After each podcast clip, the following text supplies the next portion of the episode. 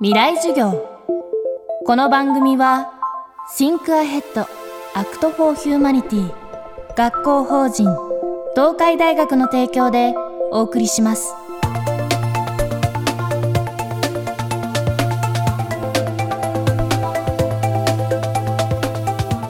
今週は社会学者で詩人の水下桐生さんを講師に迎えコロナ禍は社会をどう変えたのかというテーマでお送りしています。2020年コロナ禍は人々の生活を大きく変えました。リモートワークや出勤日を減らすといった1年前には予想もできなかった仕事のスタイルはなかなか進まなかった働き方改革を半ば強制的に進める材料にもなっています。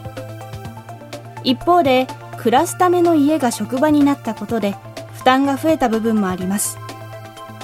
ジェンダー論を専門にする国学院大学教授である水下桐生さんはどう見ているのでしょうか。今回は10月下旬に行ったインタビューをもとにお送りしていきます。未来授業2時間目。テーマは家庭内依存の高まりで見えること。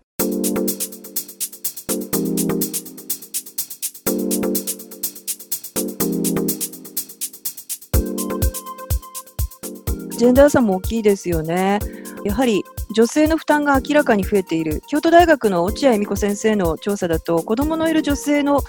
36%が、それから休校休園中の子供のいる女性の44%が子供の世話や休校中の学校から課された勉強の手伝いとか、まあ、家族の食事の負担なんかが増えたと言ってるんです。で、困ったって言ってるんですけれども、一方、子供のいる男性は困ったって言ってるの15%だけですね。うん、なので、あと睡眠時間が激減して心身の健康を損ねたって女性も増えましたし、その意味では家族が家にいる時間は女性のケアワークタイム、労働時間なので、労働時間が実質増えたという家族のいる女性たちも増えた。家にいるっていうこと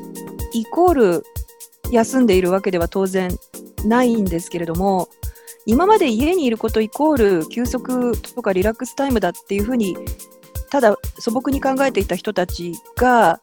あの家にいることで煩雑な仕事がたくさんあるとか、あるいはもともと仕事用にできていなかった家で、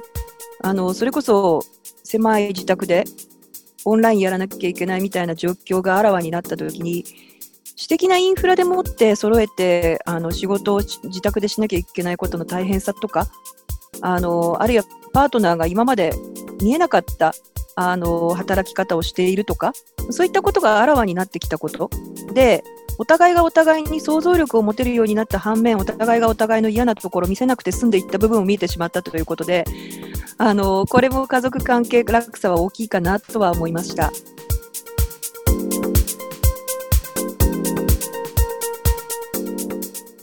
コロナ禍は置かれている境遇によってその影響は大きく異なる。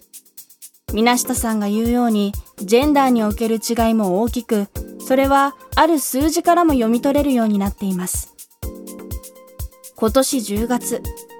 東京都医師会の定例記者会見で発表された8月の女性の自殺者の数は過去3年間の同じ月に比べ大幅に増加していることが明らかになりました。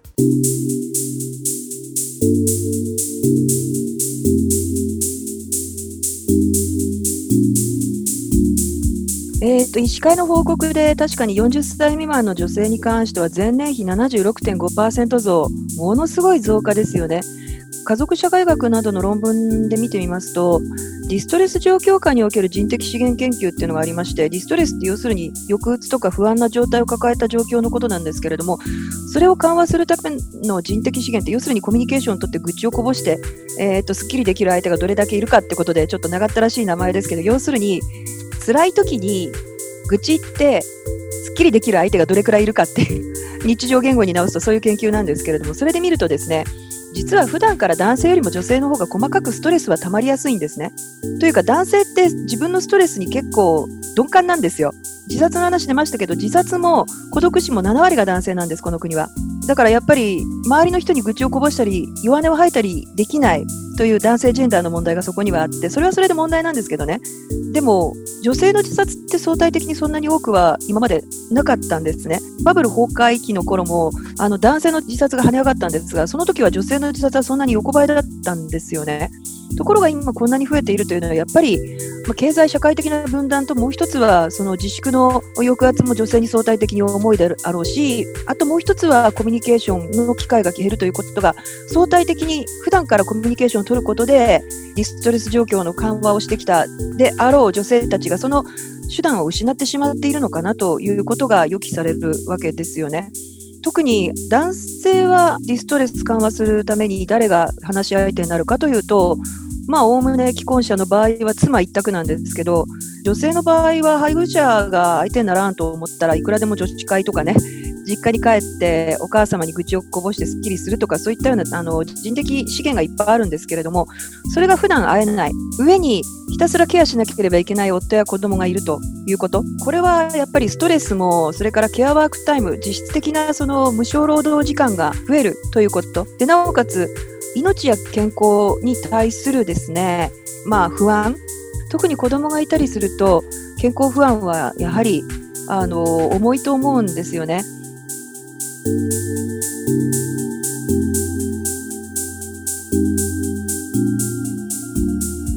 未来授業。今週の講師は社会学者で詩人の水下桐生さん。今日のテーマは家庭内依存の高まりで見えることでした。明日はコロナ禍で心がかき乱される理由について考えます。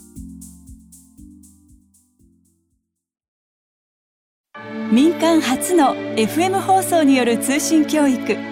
そんな東海大学のチャレンジが生んだ FM 東海。実は東京 FM の前身って知ってました？Think Ahead Act for Humanity 学校法人東海大学。未来授業。この番組は Think Ahead Act for Humanity 学校法人東海大学の提供でお送りしました。